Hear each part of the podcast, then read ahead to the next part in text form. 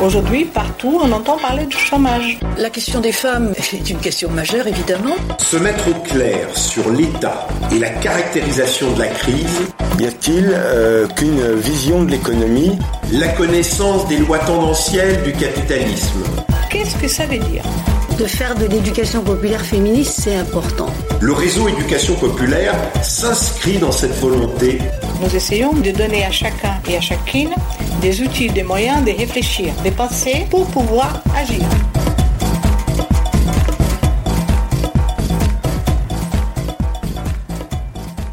Bonjour très chers auditeurs et auditrices d'EducPod, on se retrouve avec le troisième épisode de la deuxième saison. Alors vous avez remarqué qu'en ce moment on est assez euh, productif, on a beaucoup d'intervenants et euh, aujourd'hui nous allons discuter de Hercule, le projet Hercule, vous savez, sur EDF, etc. Et ça va être Arnaud de Morny, qui est juriste en droit public et qui d'ailleurs donne des cours euh, dans différents ministères, qui est également coordinateur euh, Île-de-France de la gauche républicaine et socialiste. Donc c'est lui qui va nous parler, on va avoir cet entretien sur EDF, euh, Hercule, l'énergie en France, on va faire un peu d'histoire et puis on va revenir jusqu'à aujourd'hui. C'est très très intéressant, c'est un peu long mais il fallait.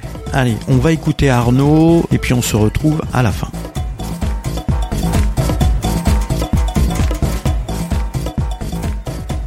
Bonjour Arnaud de Borgny, tu es juriste donc en droit public, c'est ça Absolument, oui. Donc on va parler de d'Hercule, hein, du projet Hercule. Là, tout le monde en parle. Euh, euh, c'est euh, voilà depuis quelques quelques semaines, on, on, parle beaucoup de ça. Hercule, qu'est-ce que ça veut dire C'est quoi? C'est ce qu'on va dire aujourd'hui, on va expliquer, mais tout d'abord on va commencer par un petit retour en arrière sur l'histoire de l'électricité en France et sur en, gros l'organisation de la production, de la distribution de l'électricité, c'est important déjà de comprendre ça. Est-ce que tu peux nous en parler un peu? Absolument, c'est important de, euh, revoir euh, la manière dont euh, l'électricité est devenue la source d'énergie essentielle au développement économique et comment sa production a été mise en place et organisée, organisée par les pouvoirs publics au fur et à mesure du temps. Donc premier élément, définition, mais c'est juste pour poser la définition. Donc c'est en 1600 que le mot d'électricité est inventé. Il est inventé par euh, William Gilbert, qui est un médecin de la reine Elisabeth Ier d'Angleterre. Il invente le mot qui deviendra plus tard le mot électricité. En effet, il constate que certaines matières sont capables d'attirer des corps légers. Il appelle électrica ce qu'on appellera ultérieurement euh, les corps sujets à l'électricité statique. Et électrica, on comprend bien, euh, a donné naissance au mot électricité. On va passer euh, rapidement sur euh, l'évolution historique et les diverses inventions. C'est à partir de 1850. Ah, on fait un grand. On fait un grand bond là, quand même. On fait un bond de 200 un Grand bond.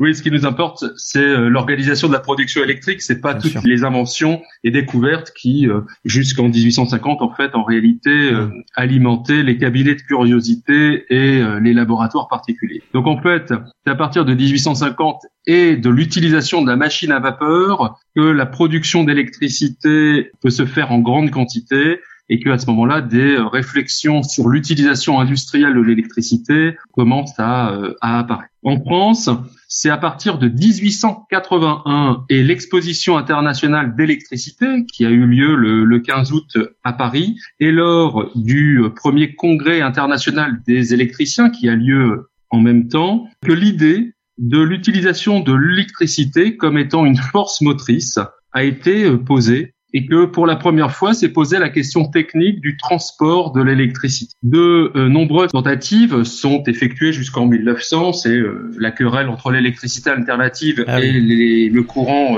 continu. Bon, on va pas rentrer dans, dans les détails. Ce qu'il faut retenir, c'est qu'à partir de 1900, il y a une demande sociale très très pressante euh, en matière d'électrification. Hein. et c'est à partir de, de cette demande sociale de consommer de l'électricité en réalité que apparaît le besoin de construire des centrales électriques des, euh, des centres de production euh, électrique qui seraient capables d'électrifier de, euh, de grandes zones, de vastes zones. Bon, techniquement, c'est le courant alternatif qui a permis le, transport à longue distance du, du courant électrique. À partir de 1905, en France, se mettent en place des producteurs, transporteurs qui sont privés ou communaux. Mmh. Puisqu'en fait, on a des communes qui commencent à produire de l'électricité et à la transporter euh, sur le territoire euh, communal. D'accord, avec des euh, agents qui se mettent en place. Avec des agents communaux, une régie publique, quoi. Absolument. Hein, et donc, à partir de 1905, on assiste à une multiplication producteurs-transporteurs sans aucune régulation, sans aucune réglementation. Hein. C'est du reste, pour, pour la petite histoire, à Paris, en 1898, on a sept compagnies différentes qui proposent des tensions et des, intensités électriques euh, différentes et qui se partagent euh, l'éclairage euh, à Paris. Donc on imagine bien les difficultés qui sont liées à ces différences de tension et d'intensité. Il faut attendre 1906 pour qu'il y ait un début de normalisation donc entre 1890 et 1910, il faut attendre 8 ans. Ouais, parce que ça veut dire les pouvoirs publics étaient réactifs, on dirait ça, quand même. Ça veut dire pas les mêmes ampoules, ça veut dire pas le c'était euh, Absolument. ça devait être le bazar. Voilà. Et en fait, la l'unification des euh, des secteurs électriques est euh, réalisée à Paris en 1907. C'est à partir de 1905-1910 qu'il y a une campagne de d'éclairage électrique dans les foyers Hein, donc avant euh, cette période, il n'y avait pas d'électricité dans les foyers. Et c'est intéressant de noter que la première installation d'électricité dans les foyers, ça s'appelle la lampe populaire. D'accord. mais hein c'est mais c'est d'abord pour la lumière. Il y a, il y a alors il y a pas autre alors en fait en fait, en, euh, d'un point de vue euh, technique, non. Euh, la lumière, c'est presque anecdotique. En fait, la mhm. première utilisation d'électricité, d'un point de vue industriel, c'est dans le télégraphe. Hein, en fait, les télécommunications, c'est le télégraphe électrique ou électrique à proprement parler, ou l'électricité utilisée pour les télégraphes aériens. Il faut noter en termes, alors du reste en termes d'électricité, utilisé comme source d'éclairage, il y a eu un certain nombre d'échecs. Par exemple, en 1878, euh, la première avenue française, l'avenue de l'Opéra, est éclairée à l'électricité, et c'est tellement un succès qu'en 1882, elle revient euh, une rue éclairée au gaz. Donc la technologie n'est pas du tout euh, maîtrisée. En fait, ce qui, ce qui favorise la, le développement de l'énergie électrique à la fois en production, en transport, sont les besoins euh, moteurs pour les transports en commun, mhm. pour le tramway et pour le, euh, le métro. Alors en fait, en termes de pouvoir public, c'est euh, entre les deux guerres, entre 1914 euh, et 1939, que se mettent en place des les premières liaisons électriques régionales. Parce que je vous ai dit qu'au départ, on avait des producteurs locaux, qu'ils soient communaux ou privés. Eh bien, il n'y avait pas d'interconnexion entre les réseaux mhm. électriques. Donc, on avait euh, le réseau électrique de telle commune, le réseau électrique de telle autre commune, et il n'y avait pas de connexion. Donc, en fait, il y avait des mini-réseaux, des archipels de réseaux mhm. électriques sans connexion entre ces euh, ces, réseaux. Et donc, donc, euh, donc, on pouvait avoir la puissance euh, publique. On pouvait avoir une ville qui tombe en panne. les villes d'à côté, il n'y avait pas de souci, mais les villes d'à côté ne pouvaient pas ramener leur énergie en prêter à la commune où il y avait des soucis. En fait, il n'y avait pas de connexion de réseau. Les réseaux étaient locaux. En fait, il n'y avait pas de pylône électrique qui mhm. passait d'une commune à, à, une autre. Alors qu'aujourd'hui, en Europe, ça existe. on prête de l'énergie aux Allemands. Les Allemands nous en prêtent, euh, les Italiens, enfin, etc. Quoi. Alors, je, je, je dirais pas qu'ils nous en prêtent, je dirais qu'ils nous en vendent. Oui. Euh, et euh, il y a une bourse mondiale on, de, en parlera. de, l'électricité. Alors, ce qui est à noter, c'est que très très très rapidement, les pouvoirs publics ont considéré que le développement de l'énergie électrique devait être défini à la fois politiquement et à la fois juridiquement, et pas dans la notion de libre marché. Au contraire, dans les, dans les notions de propriété collective et de gestion de services publics. Donc un intérêt, un intérêt général à ce qui est de l'électricité partout, que ça soit réglementé, etc. Absolument. Et donc euh, on, a, on a une première loi euh, du 15 juin 1906 hein, sur le transport et la distribution d'énergie électrique. Et ce transport de l'énergie électrique était subordonné à une autorisation, en fait, à une permission de voirie, en fait, à une autorisation d'occupation du domaine public pour l'établissement des pylônes électriques. Donc, dès l'origine, ces autorisations d'occupation du domaine public étaient distinctes hein, des concessions d'éclairage. Donc, en fait, dès le départ, les services publics ont considéré que, en fait, c'était pas du tout le même type de d'obligation de service public euh, qui était considéré entre l'installation des pylônes et la concession. C'est-à-dire que l'installation des pylônes, c'était euh, quelque chose de dur et donc devait être durable, pérenne dans le temps. En revanche, les concessions étaient euh, limitées à la qualité de service des euh, concessionnaires. La notion de qualité de service, c'est quelque chose de très très important hmm. d'une manière générale, mais en tout cas, c'était dès le départ, dès les premières lois sur l'électricité, ça a été considéré comme un élément essentiel par les pouvoirs publics. Donc l'installation des réseaux électriques dépendait puisque c'était des concessions et des, des, des autorisations d'occupation du domaine public communal. Donc en fait, ça dépendait des, euh, des, communes. des communes. Donc en fait, on a deux explications pour le morcellement de la production électrique à l'époque. La première, ben, c'est une explication liée à euh, qui est compétent en matière d'autorisation de transport de l'électricité, les communes. Les, la deuxième, ça vient du euh, morcellement des producteurs eux-mêmes, hein, puisqu'en mhm. fait, il y avait une, il y a eu une multiplication euh, de producteurs. Bon, par exemple, à titre, euh, pour se fixer les idées, à titre d'illustration, en 1926, on a 1500 concessionnaires différents et on a 14 000 concessions d'électricité différentes. 14 000, c'est énorme. Voilà. Hein, actuellement, on a 36 000 communes, donc en fait, on pouvait considérer qu'on avait un tiers des, des communes, enfin un peu moins d'un tiers des communes euh, mhm.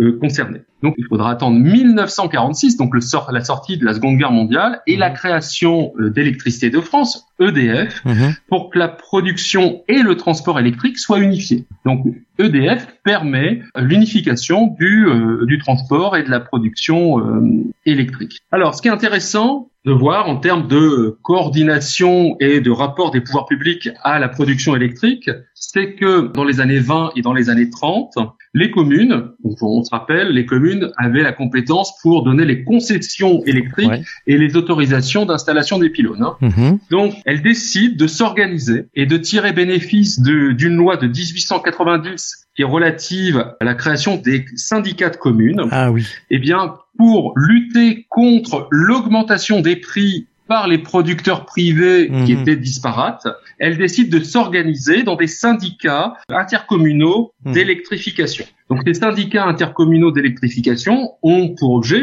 je vous cite euh, euh, la loi de 1890, la concession, la construction et l'exploitation d'un réseau collectif de distribution d'énergie électrique. Donc en fait, hein, dès les années 20, les communes qui euh, ont pour objet de défendre l'intérêt de leurs concitoyens sur le territoire communal ont décidé de se rassembler, donc de se grouper pour faire front en commun contre les producteurs privés qui augmentaient les prix mhm. et qui augmentaient du point de vue des communes artificiellement les prix. D'accord. Hein en 1936 est créé par la loi le fonds d'amortissement des charges électriques, le mhm. FAS, mhm. Donc ce, fonds d'amortissement est alimenté par une contribution sur la, la vente d'électricité et il a pour but, ça c'est très intéressant. Alors 1936, on est dans le fonds populaire, donc c'est un sens politique tout à fait évident. Le but de ce fonds euh, d'amortissement, c'est de créer une péréquation entre les villes et les campagnes, hein, puisque en fait, dans nos 14 000 concessions, donc un tiers des communes mhm. de France, à peu près à l'époque, on va dire, eh bien en fait, les campagnes n'étaient quasiment pas électrifiées. Hein. C'était un dans, mhm. dans, dans, le fameux rapport centre et périphérie, on avait les centres urbains qui étaient électrifiés et absolument pas les périphéries euh, des campagnes on assiste à exactement au même phénomène avec les zones blanches euh, pour Internet. Hein. c'est exactement le même phénomène que ce qui s'était passé pour l'électricité euh, mhm. dans les années dans, dans, les années. Donc notre but, notre fonds d'amortissement des charges électriques, le FAS, c'est la péréquation pour l'électrification des campagnes. Et ce sont, rappelez-vous, nos syndicats intercommunaux d'électrification. Qui vont... Donc nos communes qui se rassemblent, hein, qui, suite à la création de ce fonds, ont assuré la maîtrise d'ouvrage, c'est-à-dire l'implantation des pylônes et des réseaux électriques qui ont constitué les premières vagues d'électrification euh, rurale. Et c'est eux qui récoltaient les finances de ce fonds Non, c'est l'État, mais l'État redistribué. D'accord. On avait un État redistributeur, euh, ah, euh, notion qui tente, qui tente à disparaître, hélas, et que il faudrait dire qu'à cette époque-là, à l'époque du Front populaire, l'État versait de l'argent pour un intérêt général et public? Oui, et pour la création d'infrastructures pour le bien de tous. Ah, ça, ça a existé, ça? Eh ben. Eh oui. Eh oui, mais euh, l'histoire nous crée des petits moments d'enthousiasme. Eh oui. Ça, ça, ça veut dire que ça, ça veut dire que ça peut revenir aussi. Oui, absolument. Et on va, on va agir pour que ça revienne. On a la Seconde Guerre mondiale, on a la destruction d'une partie euh, du euh, du pays, que ce soit par la puissance nazie occupante ou par les alliés qui voulaient nous libérer. Le gouvernement Hum. provisoire adopte une loi euh, le 8 avril 1946 euh, de nationalisation du transport et de la production euh, d'électricité et crée électricité de France.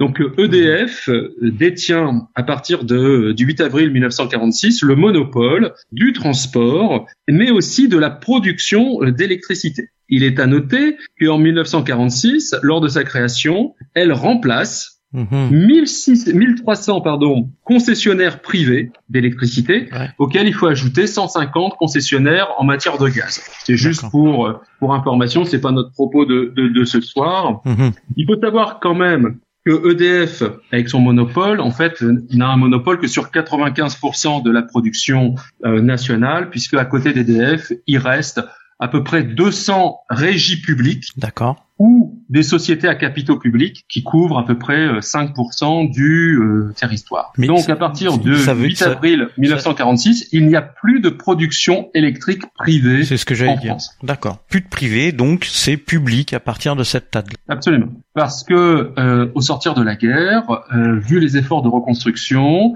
et vu le comportement totalement indigne d'un certain nombre de chefs d'entreprise mmh. qui ont euh, collaboré avec euh, l'occupant nazi, le, le, gouvernement de l'époque a considéré que c'était une nécessité d'intérêt général que de maîtriser à la fois la production et le transport de, de l'électricité. Alors très rapidement pour, pour quelques dates pour qu'on on se fixe et puis on, on passera à l'époque contemporaine. Donc euh, c'est en 1963 qu'est construite la première centrale nucléaire en France, qui est la centrale de Chinon, qui est encore euh, en activité. Donc en fait, ils ont changé euh, leur réacteur, ils ont abandonné les générateurs de première génération et ils ont mmh. changé de technologie, mais elle est toujours en activité et elle produit 4% de la production nucléaire euh, française. En 66, c'est la première usine marémotrice euh, en France. Donc c'est l'usine marémotrice de Rance à mmh. côté de Saint-Malo, et qui est la première usine à utiliser le flux et le reflux de la mer pour créer de l'électricité. Voilà pour la partie historique que euh, j'en ai euh, terminé. Eh bien, merci. C'est une belle partie historique. Euh, moi, ça m'a permis d'apprendre quelques trucs que, je ne connaissais pas et pourtant, je, m'intéresse un peu au sujet. Et je n'avais pas été aussi loin que toi, donc merci. T'étais pas remonté en 1600 Non, j'étais pas remonté jusqu'en 1600, toi. Non, je m'étais plus intéressé à la fin du 19e siècle, on va dire, avec Edison qui veut, voilà, qui, qui, veut, qui veut imposer l'électricité continue et qui qui fait des essais à New York et c'est une vraie catastrophe. Là, on a vu tout l'aspect historique, mais du coup, il y a tout un environnement juridique euh, à ça. Hein. Tu as commencé à en parler, euh, d'ailleurs, euh, début début du XXe siècle, même fin du XIXe avec avec cette loi de 1890. Donc, forcément, voilà, il y a un environnement juridique sur l'électricité en France et les directives européennes. Tu nous en dis un petit peu, quelques mots là? Absolument. Alors, ce qu'il faut déjà euh, savoir, c'est que euh, le secteur de l'électricité, c'est un secteur qui est soumis aux règles européennes et, euh, j'oserais dire, à leur dérive libérale.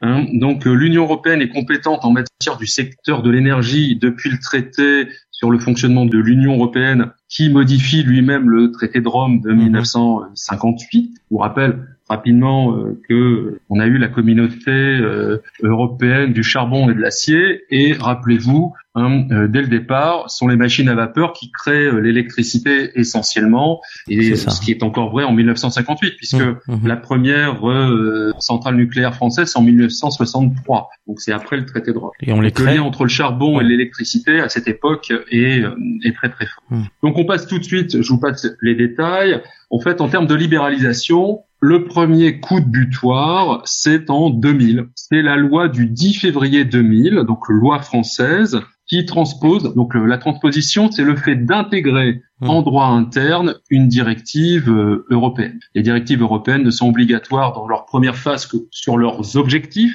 mmh. et chaque État membre de l'Union européenne est libre du choix des outils juridiques ou réglementaires mmh. pour transformer cet objectif en l'intégrant dans l'ordre juridictionnel euh, interne l'ordre juridictionnel français en ce qui nous euh, concerne. Donc le 10 février 2000, nous avons une loi qui transpose en droit interne français la directive européenne sur le marché européen de l'électricité. Et cette euh, loi a pour objet d'ouvrir à la concurrence la production et la commercialisation de l'électricité. Donc, euh, en conséquence de cette loi, seul l'acheminement et le transport mhm. restent le, un monopole public en matière électrique. Tout le reste est ouvert à la concurrence et le transport euh, électrique est confié à Réseau euh, de transport d'électricité, RTE.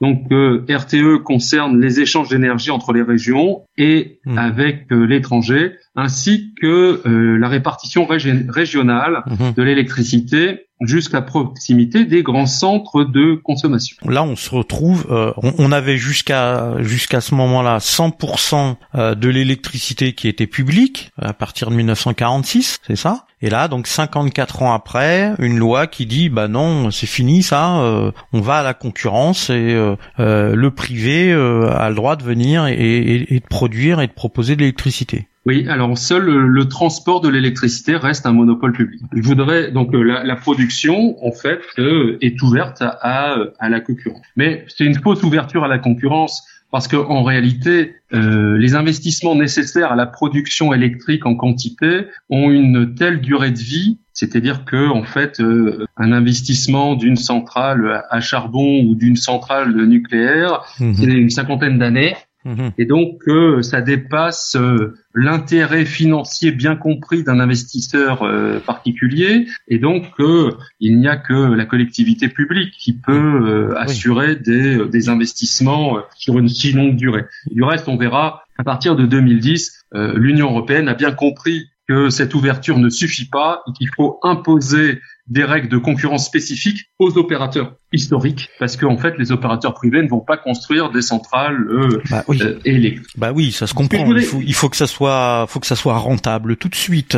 Ah oui, il faut que, ça rapporte du cash flow. Ah, faut que ça rapporte du cash et puis pas trop longtemps, parce que euh, bon. Absolument. Voilà, enfin investir, investir pour 50 ans, c'est c'est pas le truc des, des libéraux. Bah, pas trop. Bah non, bah ça veut dire que ta rentabilité, elle, est que de 30 ans avant que tu ne décèdes et, puis, tu prends. tu commences pas à, au lendemain de ta naissance à investir, mhm. ça veut dire qu'en réalité la rentabilité elle est d'une dizaine d'années maximum et donc c'est pas considéré comme assez rentable. Mhm. Je voudrais quand même préciser parce que ça c'est un élément important du débat public sur le transport de l'électricité et sur qui peut transporter l'électricité. Il faut rappeler que les collectivités territoriales hein, sont compétentes en matière de distribution de l'électricité et que les collectivités territoriales sont restées propriétaires des réseaux. Mmh, mmh. Et donc en fait, ce qu'il faut savoir, c'est que 93% des lignes électriques en France sont des réseaux territoriaux et donc de la propriété des collectivités territoriales. Elles gardent ça puisque c'est elles qui ont commencé à construire les premiers réseaux électriques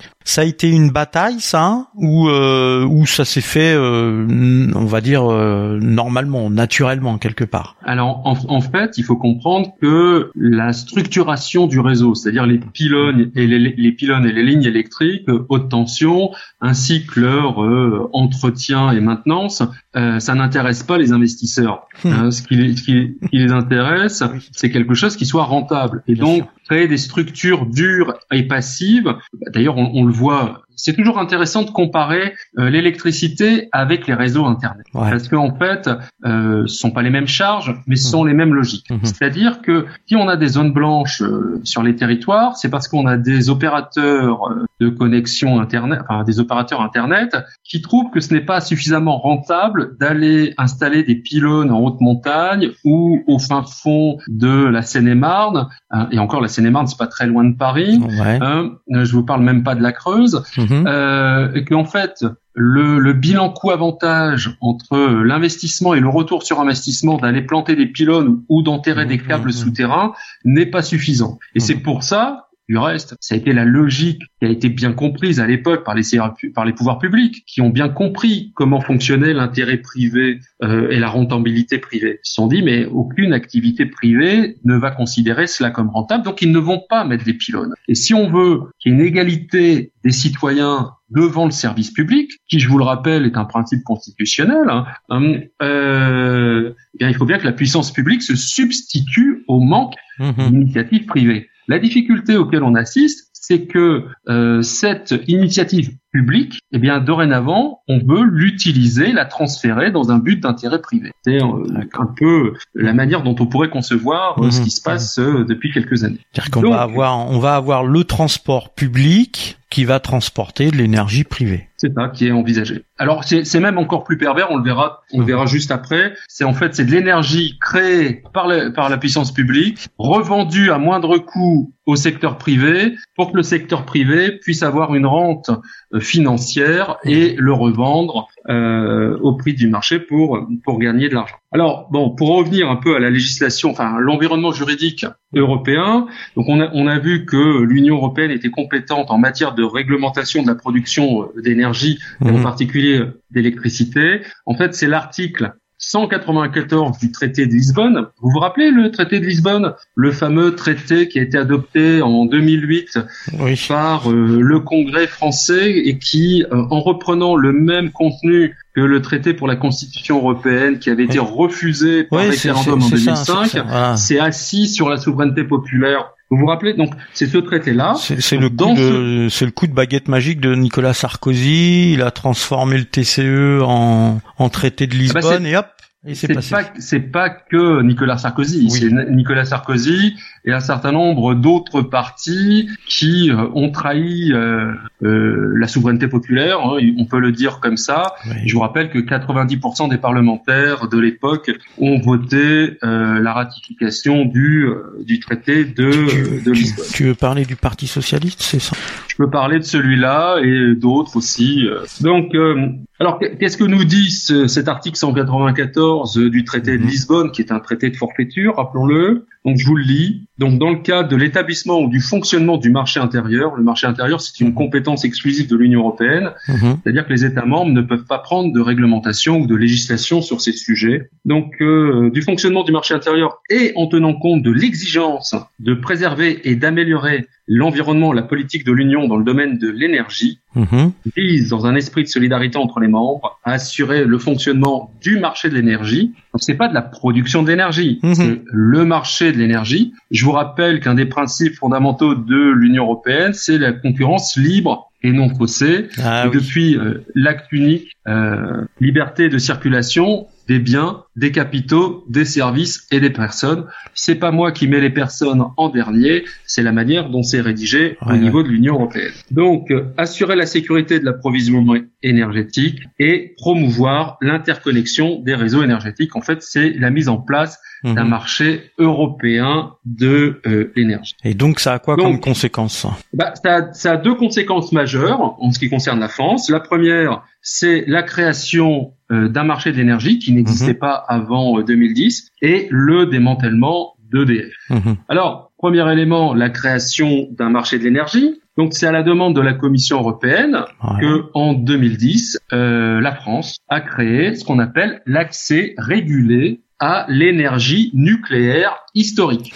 On appelle l'AREN, A-R-E-N-H donc mis en œuvre en 2011, ce marché régulé consiste en quoi? Bah, il consiste à l'obligation qui est faite à EDF de fournir un volume global de 100 TWh par an Mhm. d'électricité régulée. Donc en fait, EDF produit l'électricité et elle est obligée de le vendre à des, à des opérateurs privés. Donc elle est obligée de le vendre à des concurrents. Donc société publique, on est d'accord, hein, euh, à, ce- Mhm. à ce moment-là, EDF et société publique. Euh, donc, euh, elle produit euh, de la de, de l'énergie, bon, bah, publique, hein, euh, quelque part, Mhm. de l'argent public, et elle vend cette énergie à du privé. Elle est obligée de vendre euh, cette énergie. Enfin, pas la totalité, mais Oui. 100 TWh par an Mhm. à un prix défini par l'Union européenne qui est de 40 euros par mégawatt. 40 euros par mégawatt. Et ça, ça et, ça, ce prix qui est défini, est-ce qui,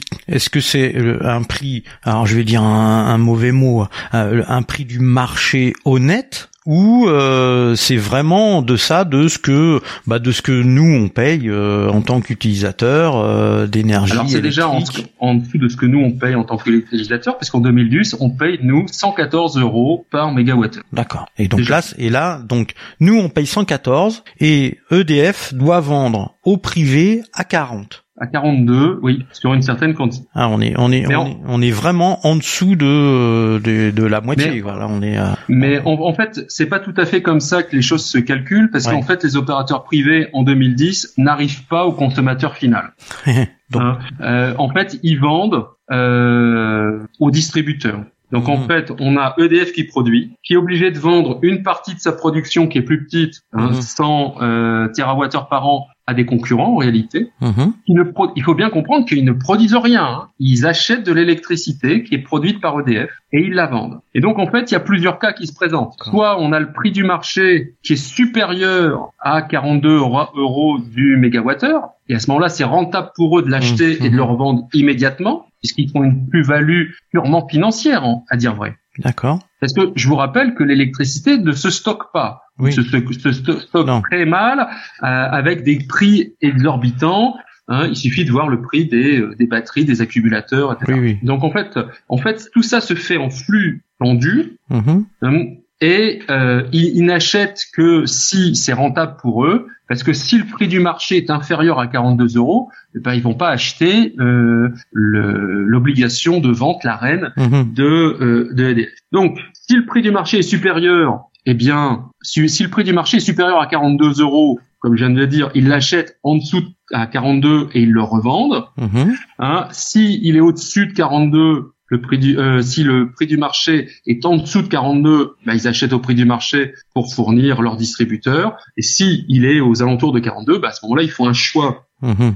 d'opportunités économiques. hein. Ce qui est intéressant, c'est de voir euh, l'évolution historique des prix et de voir là euh, comment se sont positionnés les opérateurs concurrents euh, d'EDF. Ce qu'il faut bien comprendre, c'est que euh, on arrive parfois à des situations de rente strictement financière, n'ont aucun risque et ils sont euh, certains à 100% de faire un, un bénéfice. Donc, à titre d'élément euh, statistique, entre 2011 et 2013, donc euh, ça commence, la reine commence en 2011. hein. Donc entre 2011 et 2013, le prix moyen en gros de l'électricité est supérieur à 50 méga, à 50 euros par mégawattheure. Mhm. Qui constitue, si, tu, si on l'achète à 42, ben en fait c'est une situation de rente pure pour les, opérateurs, les opérateurs privés. Mhm. Une situation de rente pure, c'est ce qu'on appelait au Moyen Âge une sinécure. Vous Mhm. saviez, c'était les postes publics que l'on donnait euh, aux amis proches du pouvoir. Ils n'étaient pas obligés de travailler. Sinécure, il n'était même pas. On pouvait être évêque et ne pas être prêtre et donc ne pas donner de, Mhm. de cérémonies religieuses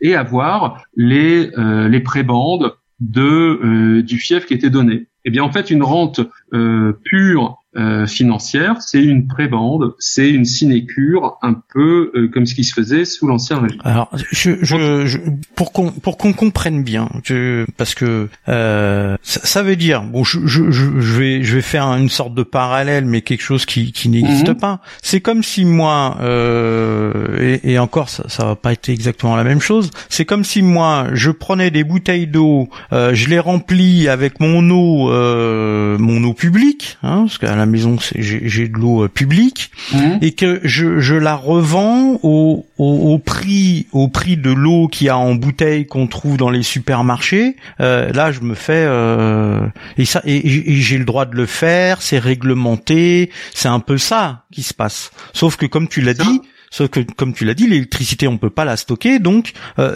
comme c'est même pas eux qui la stockent, c'est-à-dire que c'est, c'est, c'est EDF qui fait tout le taf, quoi. Absolument. En fait, euh, ton exemple euh, est intéressant. J'apporterai une petite tempérance, c'est-à-dire que ton eau du robinet, elle est peut-être pas de la même qualité que l'eau minérale. Alors que l'électricité qui est revendue Oui, par les opérateurs privés, c'est exactement la même que celle qui est vendue par EDF, puisqu'en fait, c'est celle qui est produite par EDF.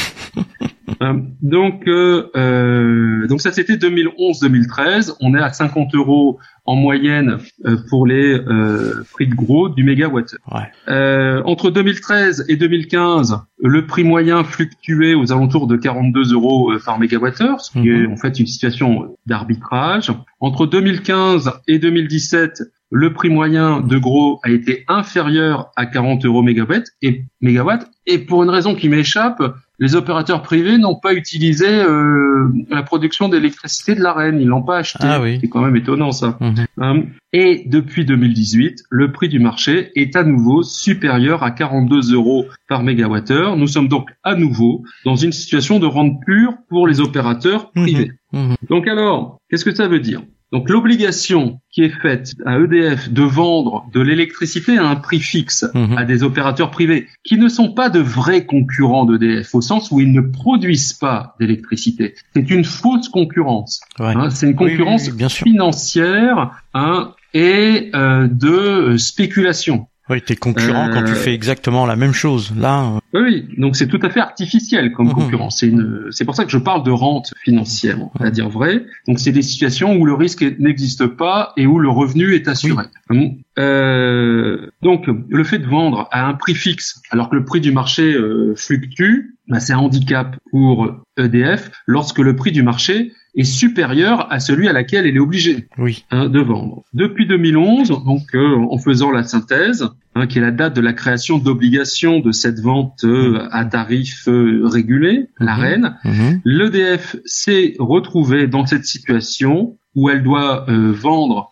moins cher qu'au prix du marché. Ce qu'il faut comprendre, c'est qu'à chaque fois, c'est un manque à gagner pour EDF. hein. Bien sûr. À chaque fois qu'elle vend à 42 euros alors que le prix du marché est de 50, elle perd 8 euros euh, potentiellement. Mhm. hein. Donc cette situation a duré donc 6 ans où EDF a dû vendre moins cher Ah oui. à des concurrents que le prix du marché Mhm. sur 9 ans d'existence de l'arrêt. Ouais. Pire, pire que ça encore, Mhm. c'est que, alors la source c'est EDF. Alors, je ne Ouais, sais pas si ouais, c'est vrai, mais EDF a intérêt à défendre son outil. EDF a intérêt à se défendre elle-même Mhm. et à défendre son outil industriel. Donc, selon EDF, le prix de la reine, c'est-à-dire 42 euros par mégawatt, ne couvre pas ses frais de production. Donc, à chaque fois qu'elle vend un mégawatt de la reine, quel que soit le prix du marché, je parle même pas de, de perte de, de plus-value potentielle, ça lui coûte de l'argent parce que 42 euros par mégawatt, c'est inférieur à son prix de, euh, de production. Donc à En réalité.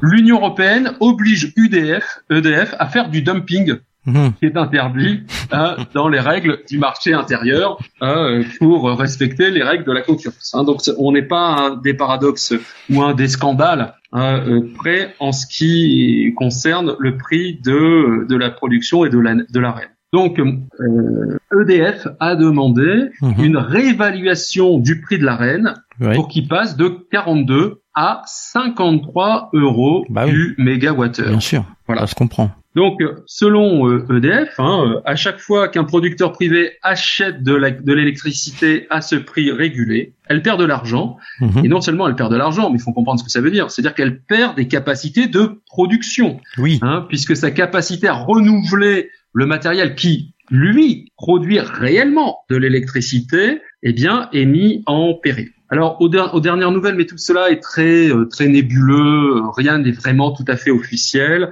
Il semblerait que la Commission de régulation de l'énergie hein, euh, de l'Union européenne envisagerait d'augmenter l'arène de 42 à 48 euros du mégawattheure, ce qui est un progrès, mais ce qui est quand même en deçà Encore en du ouais. prix de production euh, de, euh, de EDF. Donc on comprend bien déjà avec cette logique-là que sans démanteler EDF, rien qu'en restant comme ça, bah, EDF voit son avenir mis en péril du fait qu'elle soit obligée de vendre de l'énergie moins chère que ce que cela coûte pour produire.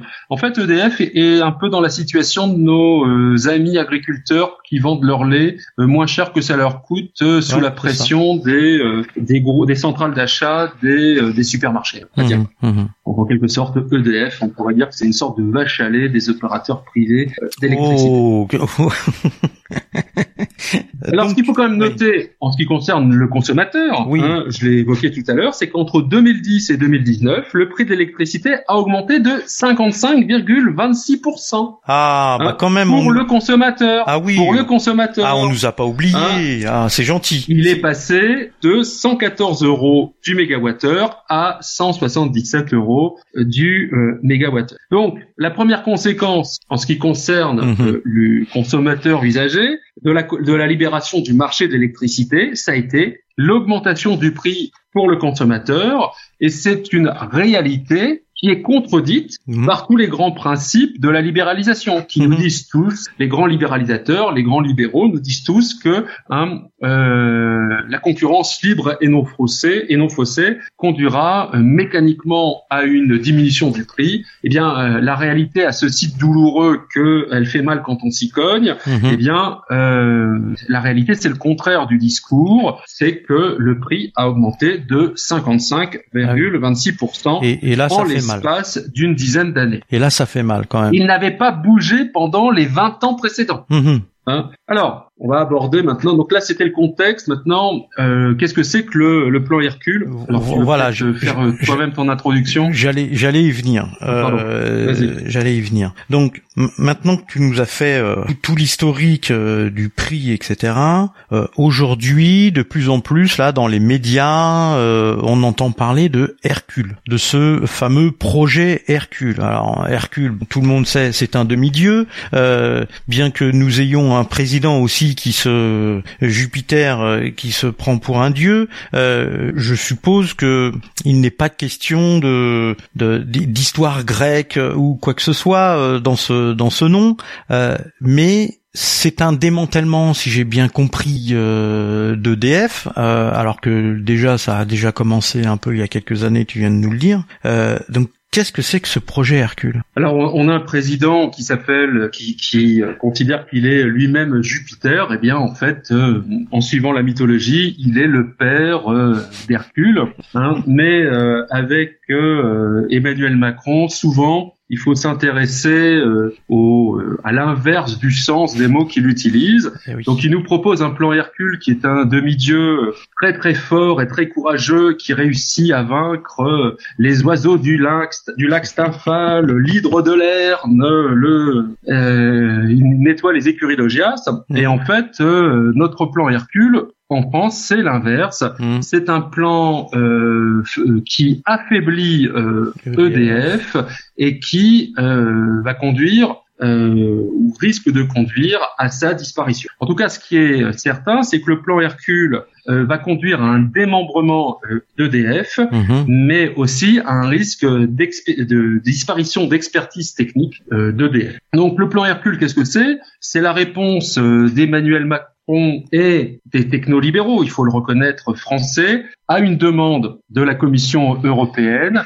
qui est de, euh, quelle est la demande? C'est il faut réorganiser EDF afin d'éviter que l'organisation interne d'EDF euh, ne soit un frein à la concurrence. Je vous ai rappelé, euh, principe fondateur de l'Union européenne, la concurrence libre et non, faussée. Donc c'est un plan qui a connu euh, en fait trois modalités. Une modalité originelle, une contre-proposition. Euh, alors tout, cela est très officieux, hein, je le répète.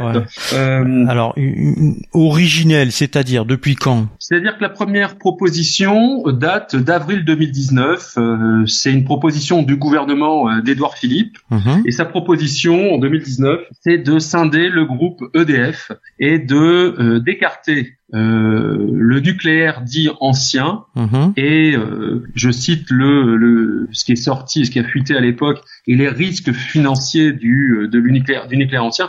On verra tout à l'heure que en Ouais. fait ces risques financiers n'existent pas vraiment. Euh, des autres secteurs euh, d'EDF. Donc en fait, ça consistait à Mhm. créer deux entités. Une première entité qui était une société bleue et une deuxième entité qui était une société verte. Et le tout devait être réalisé d'ici euh, 2022. Mhm. Dans le plan euh, d'Édouard Philippe, les deux entités bleues et vertes étaient des entités de droit public Mhm. et elles étaient pilotées par le groupe EDF. Donc en fait, à dire vrai, il devait y avoir trois entités, EDF Group, Mhm. Société Bleue et Société Verte. Donc euh, dans le premier projet, la Société Bleue devait être détenue par l'État Mhm. et elle comprenait le secteur nucléaire existant, donc le, Mhm. ce qu'on appelle le secteur nucléaire historique. Ouais. Hein, et euh, ce secteur était euh, soumis à l'arène, vous vous rappelez, les tarifs réguliers, les 42 euros Voilà, que je viens voilà. d'expliquer. Et c'est le secteur qui est le plus déficitaire Mhm. Pour plusieurs raisons. Euh, la première raison, c'est euh, l'amortissement de la construction des centrales anciennes Mhm. et euh, et puis euh, le fiasco euh, à la fois euh, en termes de construction et en termes de finances de l'EPR de, euh, de Flamanville. Mhm. Il faut noter que dans le projet initial, cette société bleue détenue par l'État devait aussi euh, gérer les barrages hydroélectriques Ouais. et le transport d'électricité RTE. On reviendra tout à l'heure Mhm. sur le barrage, les barrages hydroélectriques parce que c'est un cas particulier qui mérite d'être euh, étudié ou discuté euh, de manière euh, autonome. Donc déjà dans ce premier projet, il y avait une obligation de l'État qui était que comme EDF est une société publique mais une société anonyme à capital public, Mhm. la première chose, c'est qu'il fallait racheter les actions des actionnaires privés de euh, EDF et cela euh, était déjà un premier montant de 8 milliards d'euros Mhm. pour acheter les actions d'EDF aux investisseurs, investisseurs privés. Ça c'était le, le premier, la première partie EDF euh, Bleu, la société bleue. La deuxième partie, la deuxième composante, c'était la société verte qui était supposée euh, gérer tout ce qui était énergie renouvelable, plus les réseaux euh, de distribution, euh, en particulier Enedis, plus les services énergétiques, euh, transport et acheminement. Alors il faut bien comprendre que RTE, c'est euh, ce qui permet d'acheminer, mais ce n'est pas l'acheminement. Il y avait une- la logique que ce soit une autre société, donc la société verte, qui en fait s'occupait du transport de l'électricité, et cette société verte devait s'occuper euh, du commerce. Et, et, et, et on a toujours RTE. Alors RTE était dans la société bleue, D'accord. Était intégré dans la société bleue. Alors ce qu'il faut bien comprendre dans la société verte, Ça commence à être compliqué. c'est hein. là que on commence à rentrer dans la psycho psychopathologie la plus infor- la plus in- intense, c'est que EDF produit l'électricité dans la société bleue par l'énergie nucléaire Mhm. et que en fait pour distribuer l'électricité que sa société bleue produit, Mhm. EDF devait l'acheter à la société verte qui était chargée de commercialiser l'électricité. Tu peux, tu peux nous la refaire? Donc en fait, on a trois entités EDF, une société bleue qui s'occupe du nucléaire ancien, une société verte qui s'occupe des énergies renouvelables, du transport de l'énergie et de sa commercialisation. D'accord. Et donc dans cette configuration, EDF euh, Holding, on va dire, Mhm. centrale, était pour pouvoir distribuer de l'électricité obligé de l'acheter à la société verte au même titre que les concurrents d'EDF. D'accord. D'accord. Donc en fait, ça veut dire qu'on crée artificiellement une séparation entre l'activité commerciale de vente d'électricité et l'activité de production d'électricité. C'est-à-dire que la même entité, lorsqu'elle produit et elle vend, elle peut pas le faire de manière unifiée. Mhm. Elle produit et donc elle, elle vend sa production à une société qui commercialise et elle doit racheter à la société qui commercialise l'énergie qu'elle vient de lui vendre pour la distribuer. Et bien évidemment, entre deux, notre société qui commercialise, elle fait tourner hein, le tiroir caisse, hein, puisqu'elle Mhm. fait pas ça gratuitement. Puisque je vous rappelle que euh, lorsqu'une entreprise fait une activité gratuite dans un but d'intérêt général, l'Union européenne considère que c'est une aide d'État déguisée et euh, elle interdit euh, cette pratique. D'accord. Donc donc c'est le producteur de lait qui vend qui vend le lait de ses vaches à une sorte de de, de pas coopérative on va dire euh, à, un magasin, un magasin, un, distributeur de gros. Et, si et si et si le producteur de lait ouvre un petit magasin et qui veut faire des yaourts, il est obligé de racheter le lait qu'il a vendu au magasin pour faire des yaourts, en gros du fromage, un truc comme ça. Oui, parce qu'il n'a pas le droit de consommer sa propre production. Bah oui, puisqu'il a tout vendu en plus. Bah il a l'obligation légale, il, peut pas faire autrement. D'accord. Bon, j'espère que les les gens, les auditeurs et les auditrices qui nous ont ont, compris le parallèle, hein, même si c'est pas exactement ça. Hein, c'est pour essayer de. Euh... D'accord. Donc il y a il y a des il y a des mecs qui ont pensé ça quand même. Oui, et à cela s'ajoute le fait que cette deuxième société doit être euh, devait être euh, mise en bourse avec euh, euh l'État qui resterait euh, au, au, capital présent au capital à hauteur de 65% et bah, qui veut l'acheter les actions à hauteur de de 35%. Alors l'histoire hélas nous a montré qu'à chaque fois qu'une entreprise privée qui était ouverte en bourse, eh bien en fait c'était le début d'une privatisation à bas bruit,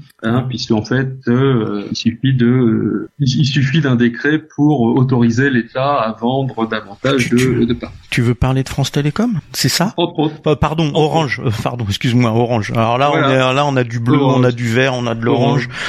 mais de, toute manière, on a assisté en termes de privatisation toujours au même processus. C'est-à-dire qu'on a une activité strictement publique mhm. qui relève d'un ministère. Donc par exemple, le ministère des euh, Postes et Télécommunications, mhm. qui décide de créer une régie comptable pour pouvoir identifier le cours réel des télécommunications et de la poste. Mmh. Donc on a la régie des postes et des télécommunications. Cette régie, en fait, qui est une facilité comptable de comptable public, mmh. mais qui est toujours une propriété de l'État, devient un établissement public euh, industriel et commercial. Mmh. C'est-à-dire que c'est un établissement public avec des personnels nommés par l'État, mais financé par euh, la consommation du service qu'il qu'il fournit. Mmh. Et cet établissement public industriel et commercial, par le plus grand des hasards, devient une société anonyme. Mmh. Ça s'est passé pour les, les postes, ça s'est passé pour les télécommunications, c'est en train de se passer pour, pour l'électricité. Et c'est pour ça que en fait, euh, on est très très méfiant et, euh, et à dire vrai qu'on s'oppose à cette réforme Eh bien parce que on a quand même euh, les bénéfices de l'histoire, hélas, mhm. sur des processus de même nature qui ont conduit à des résultats que nous connaissons. Alors quels, quels sont, quels étaient les risques de cette première configuration mhm. hein, euh, Les premiers risques, c'était que euh, euh, c'était de faire partir le secteur qui était le plus déficitaire, donc le nucléaire ancien, à l'État et donc aux contribuables, tandis que les activités les plus rentables, c'est-à-dire le renouvelable, la distribution, la commercialisation de l'électricité seraient privatisées. Alors, pour mémoire, EDF a une dette de 41 euh, milliards d'euros mhm. avec une menace de 20 euh, milliards d'euros mhm. supplémentaires sur les, euh, les produits financiers hybrides euh, mhm. qu'elle a. Donc, quel, quel produit financier hybride a-t-elle? En fait, ce sont des dettes transformables en actions par les créanciers d'ici la fin de l'année faut quand même rappeler deux choses quand même. La première chose, c'est que l'EDF a constitué des actifs euh, positifs, mhm. des provisions qui sont monnayables en actions ou en obligations pour le démantèlement des réacteurs anciens hein, et à la fin des cycles des combustibles, donc par exemple la zone de stockage de Bure, et que ces euh, actifs, ces provisions représentent, tenez-vous bien, oh, par le plus grand des hasards, 41 milliards d'euros.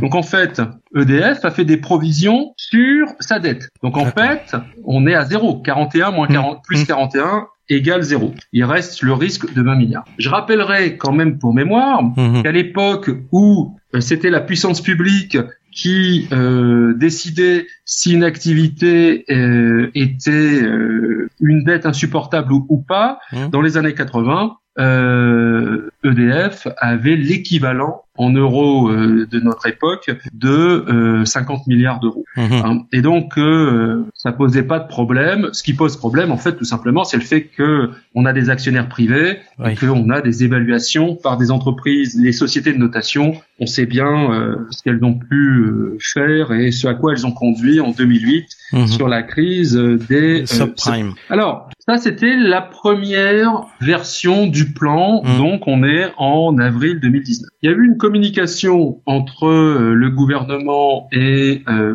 la Commission européenne au niveau diplomatique.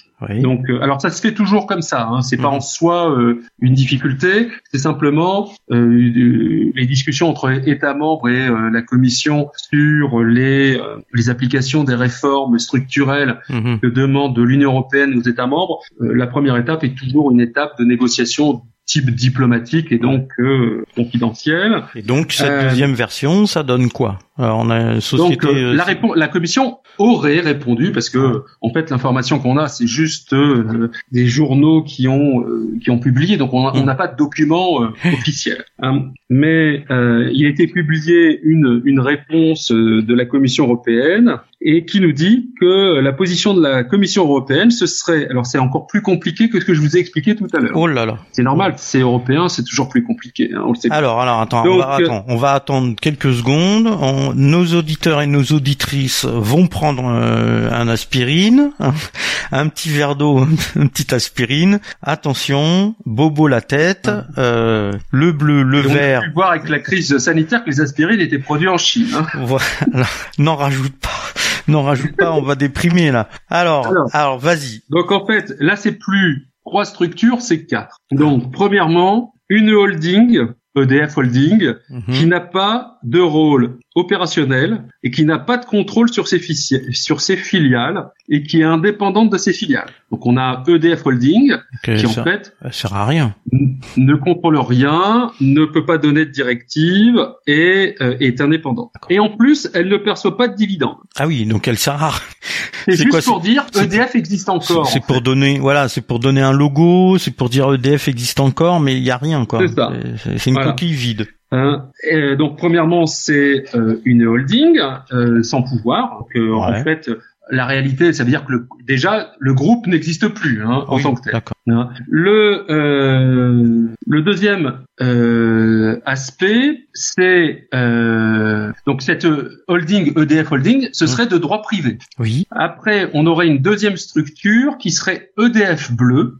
EDF Bleu, qui serait une filiale autonome et qui s'occupe du euh, autonome du secteur public et qui serait une entreprise publique et qui s'occuperait du secteur public ancien. Ah oui. On aurait une société Azure. Mm-hmm. On n'avait pas encore entendu parler de l'Azur. Euh, une société Azure qui euh, s'occuperait des barrages hydroélectriques, dont le statut juridique n'est pas encore déterminé. Donc on ne mm-hmm. sait pas si ce serait privé ou public. Et EDF Vert, qui serait une filiale autonome, puisqu'on a dit que la holding n'avait pas de pouvoir de contrôle, etc., et qui euh, serait compétente en matière d'énergie renouvelable, c'est-à-dire qui serait une société anonyme de droit privé. Mhm. Voilà. Donc euh, il y a plusieurs éléments à prendre euh, en considération sur cette proposition. Alors premier élément, quand, on parle d'énergie renouvelable, parce que moi, si, si on me dit euh, que la société Azure, elle s'occupe des des barrages des barrages hydroélectriques, c'est pour moi c'est c'est du renouvelable l'hydroélectrique. Oui, mais ça c'est du renouvelable qui est déjà amorti. Hmm. Donc c'est du renouvelable hyper rentable. Et on verra tout à l'heure la petite arnaque euh, ou l'entourloupe qui est derrière tout ça. Et donc ça, c'est du renouvelable qui est déjà créé et qui est déjà amorti. Donc ça, c'est les autres. Il faut les construire. Ok, ok, je je comprends mieux. Très bien. Donc, donc cette proposition de la commission, bah, premièrement, bah, ça interdit une stratégie de groupe mhm. et ça interdit une politique industrielle, puisqu'en fait, comme elles sont indépendantes, euh, les savoir-faire de l'une ne peut pas être utilisés par l'autre, mhm. puisque en fait les personnels sont rattachés à leur structure, ils peuvent pas aller agir dans euh, dans l'autre structure. En plus, comme il n'y a pas de, de lien mhm. et qu'elles ont des objectifs différents, eh bien elles vont se faire concurrence. Donc on va avoir EDF, par exemple, je dis EDF vert dans le renouvelable, mhm. qui va faire une concurrence prix à EDF bleu nucléaire ancien. Mhm. Oui. Hein, puisqu'elles sont autonomes, qu'elles n'ont pas le droit d'avoir des stratégies concertées et qu'il peut pas y avoir de, de concertation. Alors, en fait, il faut bien alors qu'à la base, tout ça, alors qu'à la base, tout ça vient de la même société. Tout ça vient de la même société au début. Tout ça. En plus, la Commission demande la séparation juridique mhm. des activités nucléaires régulées et des activités de nouveaux nucléaires. C'est-à-dire que séparation juridique, il faut bien comprendre ce que ça veut dire. Ça veut dire que c'est pas la structure qui est qui gère le nucléaire ancien qui va pouvoir mettre en place le nucléaire nouveau dans l'hypothèse où on mettrait en place un nouveau nucléaire. Mhm. Et donc là, on est dans une perte sèche de savoir-faire technologique. Oui, et puis de risques importants, parce que c'est ceux qui ont les compétences, euh, qui ont l'expérience, qui ont l'ancienneté de nombreuses années, de décennies de nucléaire, ne vont pas faire le nouveau nucléaire. Ça, en gros, c'est un peu ça, quoi. À, à moins Mhm. euh, d'être de démissionner ou de d'être licencié de nucléaire ancien pour euh, agir dans nucléaire nouveau. En fait, c'est une rupture. Ce qu'il faut Mhm. comprendre, c'est que en plus d'un projet financier, c'est une destruction de filière industrielle. Ouais. Hein. Et ça, on en, Et, et, et, si ça passe, on ne reviendra jamais en arrière. et- une destruction d'emplois avec, forcément. hein. quand on dit, quand on détruit une filière industrielle, on détruit Absolument. euh, aussi des emplois euh, et des, ouais, ouais, de la, de la maîtrise. euh, Et puis ça interdit, dans, dans une optique de transition euh, énergétique et écologique, mhm, ça interdit le fait qu'il y ait des reconversions de salariés du Mhm. nucléaire dans des activités de gestion des déchets, de euh, d'assainissement de sites et euh, de conversion. Parce qu'en fait, ils peuvent pas, ils peuvent pas se convertir. Ils peuvent être que licenciés et partir dans une autre structure, Oui. puisque la structure UTF nucléaire ne peut plus se convertir, puisque le nuclé- le- l'énergie renouvelable, c'est une autre structure. Donc en fait, ça, euh, ça impose à EDF Bleu de ne s'occuper que du vieux nucléaire, Mhm. De du démantèlement des anciennes stations, Ouais. tout en étant soumise à la reine, c'est-à-dire notre fameux euh, marché de rente pour les opérateurs privés. Mhm. Donc en fait, non seulement on, on affame EDF, parce Ouais. qu'on lui diminue ses ressources, Bien sûr. on lui interdit d'en développer de, enfin EDF bleu, Ouais. on lui interdit d'en développer des nouvelles, puisque c'est uniquement euh, le nucléaire ancien. Et bien évidemment, c'est elle qui va devoir Ouais. assumer euh, la déconstruction et l'assainissement des anciens sites nucléaires. Ce qui, oui, ce qui est un coût énorme. Mais ce qui ne sera pas économiquement viable, Mhm. et euh, on appellera la rescourse l'État. Mhm. Donc en fait, on est en train de mettre en, enfin, la proposition de l'Union européenne, c'est de mettre en place une situation dans laquelle l'État est obligé d'assumer la dénucléarisation des sites Mhm. hein, sous, sous couvert d'une entreprise euh, EDF euh, euh, bleu et que toutes les activités potentiellement d'avenir et rentables euh, bah, ce, ce serait ouvert au secteur privé. Voilà. Donc en fait, c'est un projet à la fois de destruction industrielle, mais aussi de spoliation des citoyens français, Mhm. puisque Oui. bien évidemment, qui va devoir financer ces dénucléarisations, si ce n'est bah, la fiscalité Mhm. et euh, les citoyens français. Donc, bah du coup, euh, on, j'en arrive à, à une conclusion parce que là, euh, tu nous as bien expliqué. Ah, tu vas trop vite parce que j'ai pas parlé des barrages hydroélectriques. Ah, mais oui, Et pardon, c'est en- pardon. Et ça, c'est encore, ça, ça c'est encore euh, quelque chose de croquignolé. Oui, et puis c'est c'est quelque chose dont on a parlé déjà euh, il y a pas très longtemps, euh, bah, un peu avant la crise euh, Mhm. et au début de la crise sanitaire, hein, début début 2020, on a parlé beaucoup de nos barrages hydroélectriques.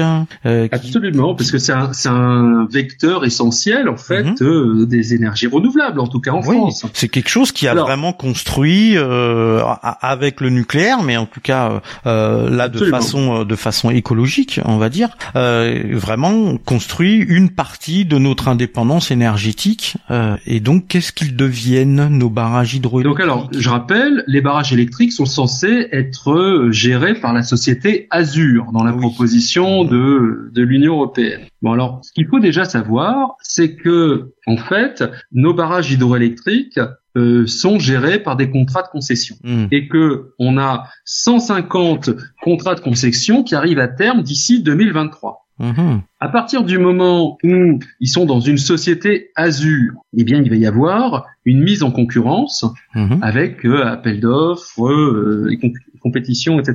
Il Mhm. faut savoir que c'était pas le cas auparavant sur les renouvellements des concessions. Donc en fait, on est dans une extension infinie du domaine du marché puisqu'on on ouvre à la concurrence un secteur d'activité qui ne l'était pas ouvert à la concurrence. Ouais. Hein? Et donc euh, ces 150 concessions qui vont arriver à terme, qu'il faudra renouveler d'ici 2000, enfin en 2023, eh ben ça représente un marché assez juteux puisque les amortissements sont déjà amortis. Les barrages existent déjà. Oui, bien. Oh oui, ça fait. déjà, oui, voilà, ils sont construits depuis longtemps et bah ils rapportent quand même 1,5 milliard d'euros par an. Hmm, quand même. Quand même. Donc en fait là c'est pareil. T'achètes une société dont tu ne dois pas euh, créer la structure et qui en fait est une pure euh, rentabilité. Mhm. Alors on a déjà assisté à ça par exemple dans le chemin de fer anglais Mhm. où euh, ils ont été privatisés après avoir été installés et où Ouais. pour finir puisque on a le cycle de la privatisation c'est-à-dire Mhm. un investissement public de haut niveau qui crée des infrastructures une fois que les structures deviennent rentables parce que les investissements sont amortis, à ce moment-là, certains gouvernements, Mhm. aux intentions malsaines, les privatisent Mhm. euh, et c'est racheté par des entreprises qui tirent avantage de la rentabilité élevée puisque l'investissement a déjà été fait et amorti et ne renouvellent pas l'investissement, Mhm. ne s'occupent pas de l'entretien et du maintien et au bout de 10 ou 15 ans, eh bien la puissance publique est obligée de renationaliser pour des raisons de sécurité. Mhm. Et donc ils sont en plus obligés de racheter les actions et donc en fait c'est euh, double bénéfice pour euh, les actionnaires privés, privés ce qui est un pur super. scandale et c'est tout à fait euh, inacceptable. Alors je vous rappelle euh, que cette demande de la commission remonte à 2015. Mhm. Du reste, du reste, hein, en 2015, la Commission avait mis en demeure la France Ouais. de euh, d'ouvrir à la concurrence au marché des barrages hydroélectriques. Il faut savoir quand même que les barrages hydroélectriques, c'est euh, la première constitue la première source d'électricité renouvelable en France Mhm. que l'État en est propriétaire, que s'il est propriétaire, il a fait des concessions à EDF pour 80% des barrages. Donc on a 433 barrages qui sont des contrats de concession. Mhm. hein. mais il faut quand même bien intégrer que la question des barrages hydroélectriques, c'est pas qu'une question d'électricité. Mhm. C'est aussi une question de sûreté du barrage Ouais. que si le barrage vient céder, les populations qui vivent dans les vallées, eh bien, euh, sont en péril de mort, hein, de noyade. Mhm. Question de sécurité. Une question de gestion de l'eau Oui. et des crues. Oui. Et là, on est en période d'inondation avec les pluies. Mhm. Ça devrait quand même nous sensibiliser tous au fait que la gestion des niveaux d'eau dans les zones de barrage soit gérée par la puissance publique et pas par euh, une Euh, entreprise privée. euh, privée. Mais euh, et tout ça, ce sont des sujets quand même tout à fait importants Oui. dans un, environnement de réchauffement climatique Oui, tu, global. oui, tu as raison. On n'est pas Hein que sur la question de l'électricité. Imaginons euh, un manque d'investissement, d'entretien euh, des barrages euh, au moment où il y a des crues et, euh, et un barrage qui cède. euh, ça fait une belle catastrophe quand même. Hein Absolument. Puis en plus, il faut quand même avoir bien en tête à quoi servent les euh, la production hydroélectrique. C'est pas simplement de la production d'électricité tout le temps, parce que ça Mhm. fonctionne pas comme ça. Oui. Hein, il faut d'abord que le euh, le lac de, de rétention se remplisse. Mhm. À ce moment-là, on lâche l'eau, les turbines fonctionnent, etc.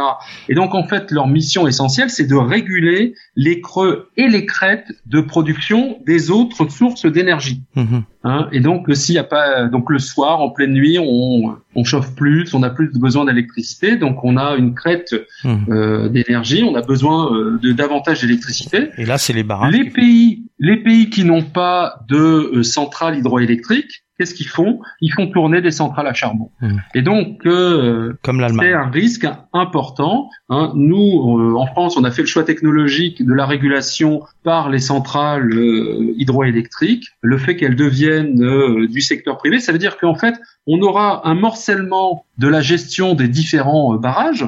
Mhm. Et c'est-à-dire qu'il faudra demander à chacun des barrages d'envoyer ou pas euh, les turbines pour produire de l'électricité. On, on on voit qu'on va rentrer dans un système à la Kafka, Mhm. hein, où comme euh, Monsieur Lapin, on va se taper la tête contre euh, les murs pour faire notre terrier. Ça Mhm. va quand même être euh, particulièrement compliqué. Et donc déjà, rien que ça, mais ça c'est c'est même pas politique, Mhm. c'est juste technologique. Ouais, ouais, bien sûr. Il faut qu'il y ait une décision publique commune Mhm. pour la régulation de euh, la fourniture. Oui, parce que sinon c'est une to- sinon c'est une totale désorganisation.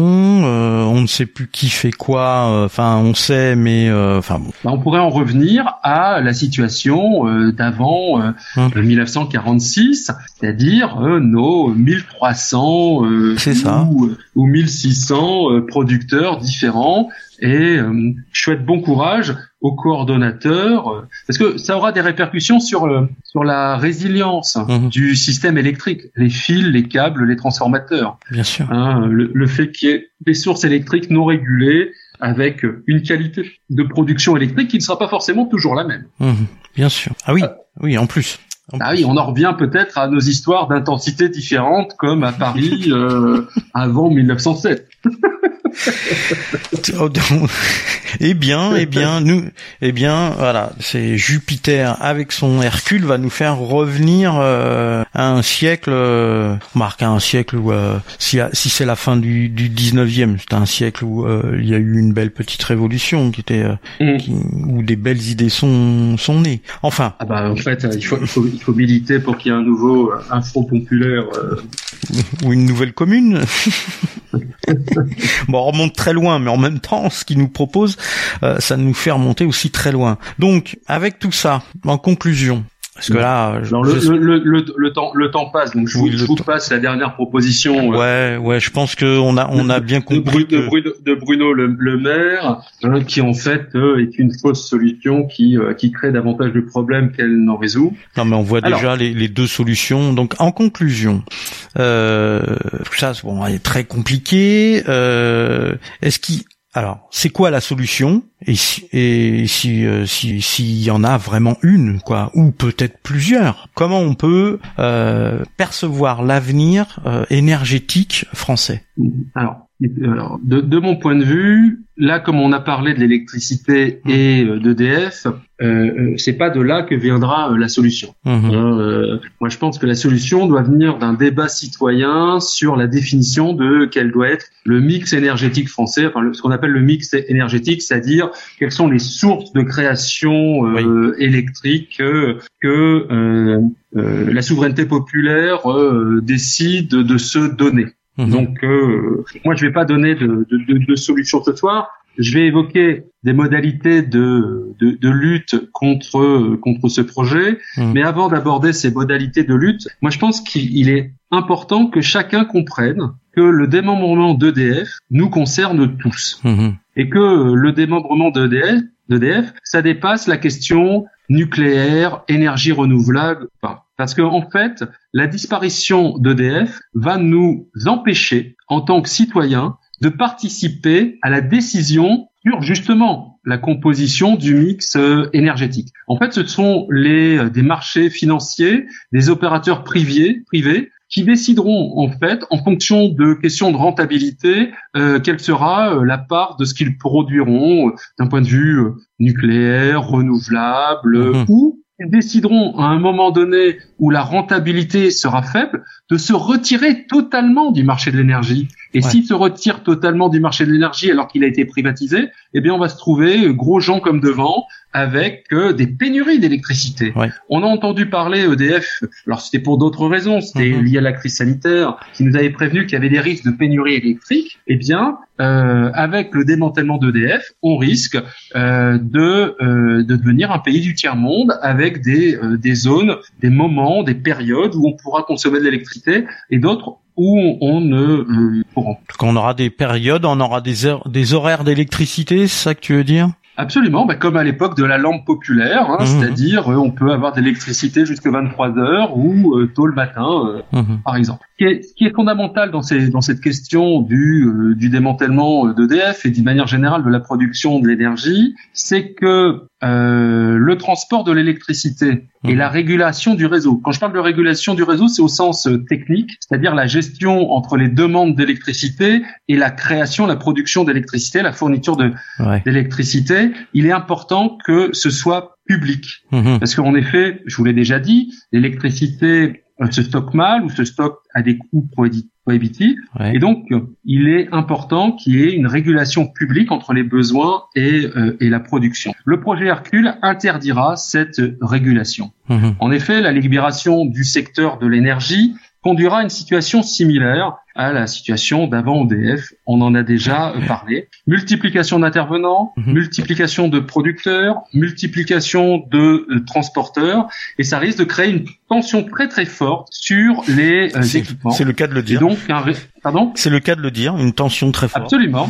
Hein, euh, sur euh, avec des risques de vieillissement accéléré des matériels et donc des ruptures euh, d'approvisionnement. En plus, qui viendra réinstaller les lignes électriques en cas de destruction Mhm. hein, liées aux intempéries ou en Oui, oui, euh, cas d'événements extérieurs. Qu'on a connu, Il suffit euh, de voir, qu'on a connu euh, plusieurs fois euh, dernièrement. Euh, Quand et on a pu remarquer qu'au fur et à mesure du temps, Ouais. la vitesse de réaction d'EDF était de plus en plus lente. Oui, de par justement son ouverture au marché et, euh, et euh, ses problèmes de, de financement. Il suffit de faire une comparaison qu'on a pu euh, déjà éventuellement vivre à titre personnel. C'est euh, qu'est-ce qui se passe quand votre ligne téléphonique est déchirée, arrachée ou que le poteau téléphonique disparaît? Eh bien, vous téléphonez à votre opérateur qui dit ah ben c'est pas moi, c'est l'opérateur historique qui doit euh, réinstaller euh, les poteaux. Vous appelez l'opérateur historique qui fait ah ben non mais en fait il faut que ce soit votre fournisseur téléphonique qui euh, nous écrive et qui nous appelle, etc. Où on est dans un univers euh, ah, tout à fait euh, tu, absurde. tu veux que je t'explique C'est encore pire que ça. C'est encore pire que ça parce qu'avec la fibre optique, maintenant, chaque opérateur peut amener la fibre optique jusqu'à euh, jusqu'à dernièrement, euh, on va dire France Télécom. Moi, j'aime bien dire France Télécom euh, parce que bon, j'ai bien connu. J'y ai pas travaillé, mais j'ai bien connu. France Télécom euh, était le transporteur. C'est lui qui transportait tout, même quand il y a eu ouverture à d'autres opérateurs. Les autres opérateurs euh, transportaient leur flux euh, vocal, euh, voilà, téléphonique, dans les câbles de France Télécom. Donc il n'y avait qu'un seul intervenant. Ça a été un peu compliqué au début, etc. Il n'y avait qu'un seul intervenant, l'opérateur historique, donc France Télécom. Maintenant, avec la fibre optique, tout le monde installe. Donc je, je te donne un, un- un Mmh. exemple. Euh, moi, dans mon bâtiment, c'est Orange qui est installé. Dans le bâtiment d'à côté, c'est Free. Le Mmh. bâtiment d'à côté, c'est Free. Euh, donc moi, je suis abonné chez Free par un, une fibre Orange. Euh, je, il peut y avoir un, un voisin dans le bâtiment d'à côté qui est chez Orange ou chez Bouygues ou SFR, hein, qui passe par un câble Free. Voilà.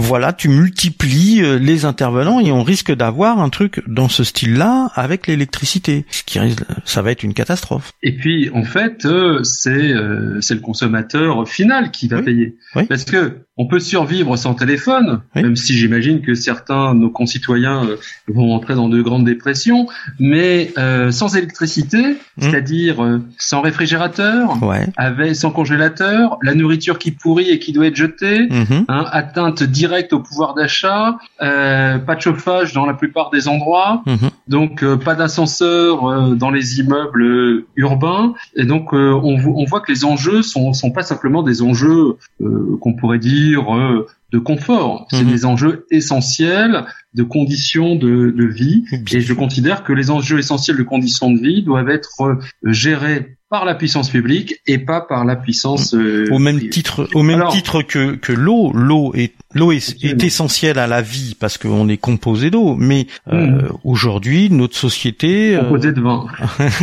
pour certains, euh, et aujourd'hui notre société, euh, voilà, elle fonctionne avec de l'électricité, avec cette énergie euh, de tous les jours. Donc Mhm. c'est d'intérêt général, forcément, euh, et, et- pour la construction et, et la vie euh, quotidienne de tout le monde. Donc tu as raison de dire que ça doit être un débat citoyen, ça nous concerne directement. Absolument. Alors, depuis septembre 2019, hein, euh, donc Mm. euh, ça fait euh, 18 ou, ou 20 mois, les euh, salariés d'EDF se sont mobilisés contre euh, le plan euh, Hercule. Hein, donc, ils ont fait différentes manifestations, communiqués de presse, euh, grèves aussi. À noter que 20% des cadres euh, participent à ces mobilisations, c'est-à-dire que le plan Hercule est considéré comme vraiment mettant en danger la survie de l'entreprise. parce que c'est quand même assez exceptionnel que les cadres d'une entreprise s'associent à ses salariés euh, dans une cadre de mobilisation sur une transformation de l'entreprise. Tout à fait. Alors, il y a plusieurs actions. Hein. Bon, euh, hum. premièrement, c'est euh, il y a la convergence service public qui participe et qui a été moteur à la création d'un collectif national pour un véritable service public de l'énergie. Donc déjà, j'invite tous nos auditeurs à participer à ce collectif mhm. national et à signer la pétition en ligne. Mhm. Donc la pétition en ligne, c'est https pour un véritable service on, on la mettra, on la mettra, on la mettra dans le, on la mettra dans on le la Mettra en lien, hein. Donc tout est en, au tout est au singulier. Hmm. Euh, alors à titre personnel, donc moi je milite, je milite au sein d'un parti qui s'appelle la gauche républicaine et socialiste.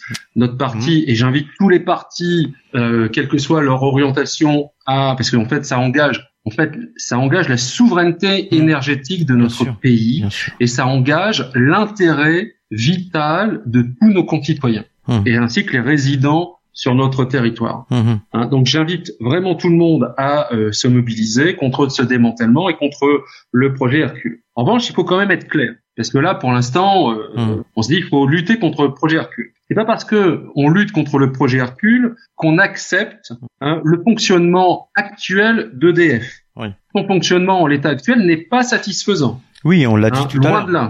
Mmh. C'est une entreprise qui a un fonctionnement opaque, mmh. qui mériterait que les usagers et les citoyens participent davantage, puisque c'est une mission de service public, à la définition des objectifs de l'entreprise et des moyens qu'elle utilise. C'est bien parce que c'est, on considère que c'est un service public que nous voulons défendre ce service public mhm. et le temps est venu que les citoyens et les usagers, tous ensemble, nous participions à la définition des objectifs de ce service public mhm. et aux moyens mis en œuvre. Alors au-delà de l'électricité, il y a les questions de l'énergie. Et donc, en fait, euh, à titre personnel, moi, je milite pour la création d'un service public de l'énergie qui puisse, puisse être à la fois contrôlé par les citoyens, les élus locaux et les euh, représentants de l'État. Hum. Je, pense, hein je, pense que tu n'es pas le seul sur cette question. Hein. Voilà. Et, euh, et si EDF doit changer, et EDF doit changer, ouais. hein, mais ce n'est pas en le démembrant et euh, en le coupant en,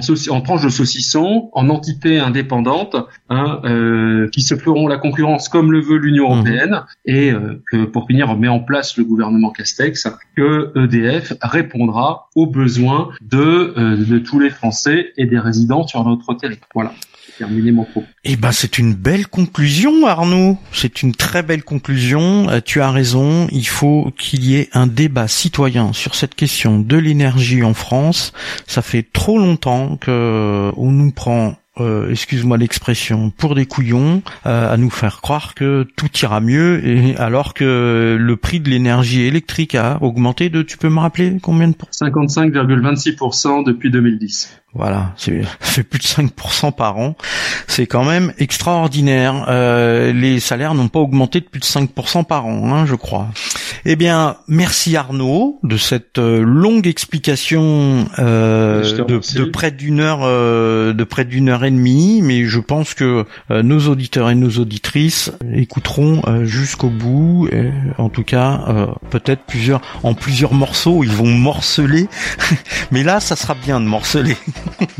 Là, ce sera bien de morceler le podcast. Je te dis à bientôt, puisqu'il y a des chances qu'on se retrouve, euh, que les auditeurs et les auditrices de d'EducPod te retrouvent euh, dans un autre podcast. Avec plaisir. Bon, je te dis à bientôt. Salut. Porte bien. Troisième épisode est donc terminé. Merci euh, très chères auditrices et auditeurs d'EducPod de nous avoir écoutés. Merci surtout à Arnaud de Morny, euh, juriste de droit public, je vous le rappelle, et puis aussi coordinateur euh, Île-de-France de la gauche républicaine et socialiste. On le retrouvera, comme on vient de le dire, on le retrouvera dans d'autres podcasts. Je vous dis à très bientôt. Plein d'autres podcasts sont en prévision. Je ne vous dis pas tout, vous allez voir. Allez, à très bientôt et n'hésitez pas à aller écouter les autres, et puis partagez autour de vous. Au revoir, à bientôt.